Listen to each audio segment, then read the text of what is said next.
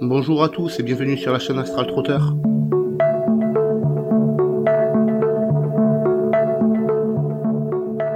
Alors, la question qui se pose, c'est qu'est-ce que tu es? Il est important de répondre à cette question parce que quand viendra le jour où tu réussiras à atteindre cette fameuse sortie hors du corps ou ce voyage astral, tu vas ressentir des choses que tu ne sauras pas forcément expliquer. Donc, le fait de savoir ce que tu es va te permettre d'apporter des réponses à cette question et donc de pouvoir vivre plus sereinement ce que tu vas vivre. Parce que vivre une sortie hors du corps consciente ou vivre un voyage astral, ça va te secouer. Mais quand je te dis que ça va te secouer, c'est vraiment, tu vas avoir l'impression que tu peux mourir, tu peux paniquer, tu vas paniquer. Parce que c'est tellement puissant que ça va induire une peur en toi. Donc, le but de tous les audios jusqu'à présent, c'est justement de t'apporter le savoir et la connaissance nécessaires pour que tes expériences se déroulent bien, que tu sois en confiance et que tu saches exactement ce qui va t'arriver. Donc, le fait de savoir ce que tu es va te permettre de comprendre les phases que tu vas traverser. À cette question, qu'est-ce que tu es? La plupart des gens vont te répondre je suis quelqu'un, je suis un homme, je suis une femme, je fais tel travail, euh, j'ai telle vie, je fais ceci, je fais cela. Mais en fait, tu n'es pas tout ça. Ce que tu es en réalité, c'est une conscience. Tu es une conscience. Cette conscience, elle est située dans un corps d'énergie, et ce corps d'énergie est situé dans ton corps physique. Là, je vais attirer ton attention sur un parallèle. Prenons l'exemple d'une voiture. Une voiture, tout comme un corps physique, peut se déplacer, se rendre d'un point A à un point B. Elle a besoin de carburant pour pouvoir se déplacer. Et elle va pouvoir démarrer son moteur et arrêter son moteur. Le moteur chauffe et brûle du carburant. Et pour brûler ce carburant, il va mélanger du carburant à de l'oxygène.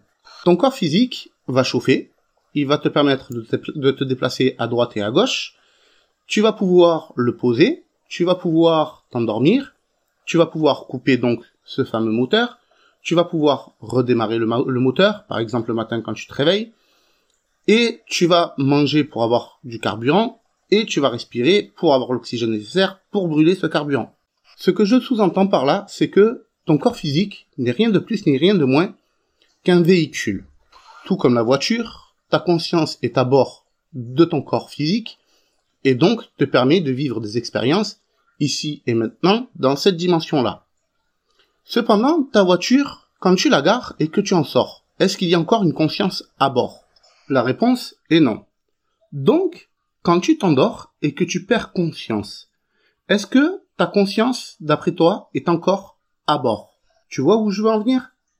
Donc, la bonne question, c'est ta conscience, pendant que toi tu perds conscience, ta conscience elle est où et elle fait quoi? L'une des règles principales de cet univers, c'est que rien ne disparaît, tout se transforme. Attention, là je vais lâcher une clé. En fait, ce qui se passe quand tu perds conscience, c'est qu'il y a une partie du cerveau qui s'appelle le siège de la conscience, qui va venir se désactiver. Cependant, quand tu rêves, le siège de la conscience est activé. Il va être activé à un niveau plus ou moins élevé, ce qui va te permettre de te souvenir plus ou moins de tes rêves. Alors dis-moi, si tu crois que tu es ton corps physique, Lorsque tu fais un gros cauchemar qui te donne un goût de sueur froide le long de la colonne vertébrale et qui te fait te réveiller avec la respiration allaitante, dis-moi à ce moment-là, quand tu étais au beau milieu de ton cauchemar, est-ce que tu avais vraiment conscience que ton corps est en train de dormir dans ton lit? Alors, qu'est-ce qui se passe quand tu t'endors? En fait, ce qui se passe quand tu t'endors, c'est que ton activité cérébrale va commencer à diminuer. Donc, l'activité électrique dans le cerveau va descendre. Et là, l'activité cérébrale étant en chute libre, le siège de la conscience, lui, va venir se désactiver. Si ce siège de la conscience se désactive, ce n'est pas pour rien. C'est parce qu'en réalité, ce qu'il se passe, c'est que ta conscience va faire des choses et ton corps physique ne doit pas réagir. Donc, le cerveau va couper le lien qu'il y a entre lui et le corps physique de façon à ce que ton corps ne bouge pas lorsque tu vas rêver au cas où le siège de la conscience venait à être activé. Ensuite, il va venir désactiver le siège de la conscience. Pourquoi? Parce que ton cerveau, s'il ne vient pas désactiver ce siège de la conscience, va pouvoir capter des informations qui vont être susceptibles d'être dérangeants pour lui.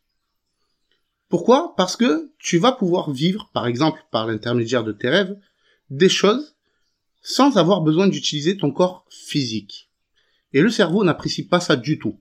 Le souci aussi qui se produit avec le cerveau, c'est qu'il existe pour que tu puisses exister ici et maintenant.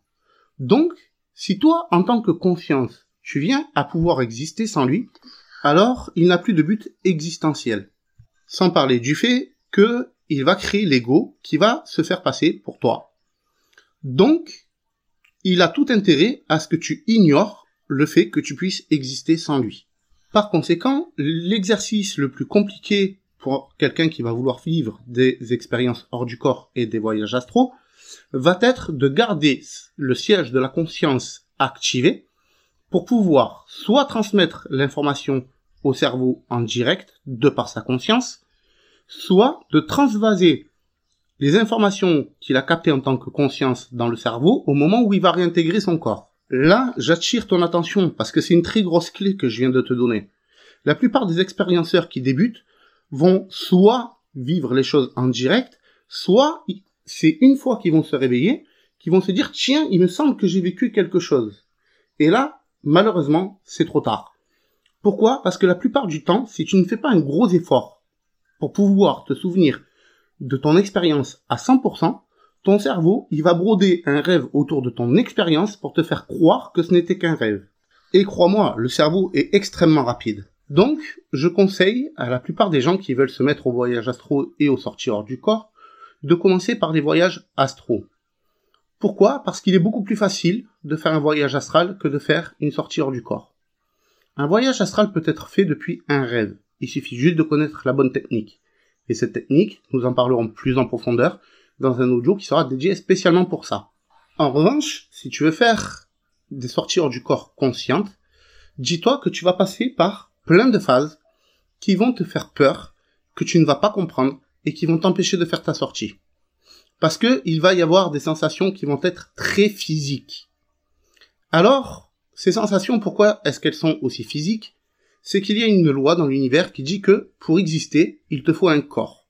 Donc, il te faut un espace et un temps qui t'est dédié. Or, si tu sors en dehors de ton corps physique, il va donc te falloir un corps de remplacement.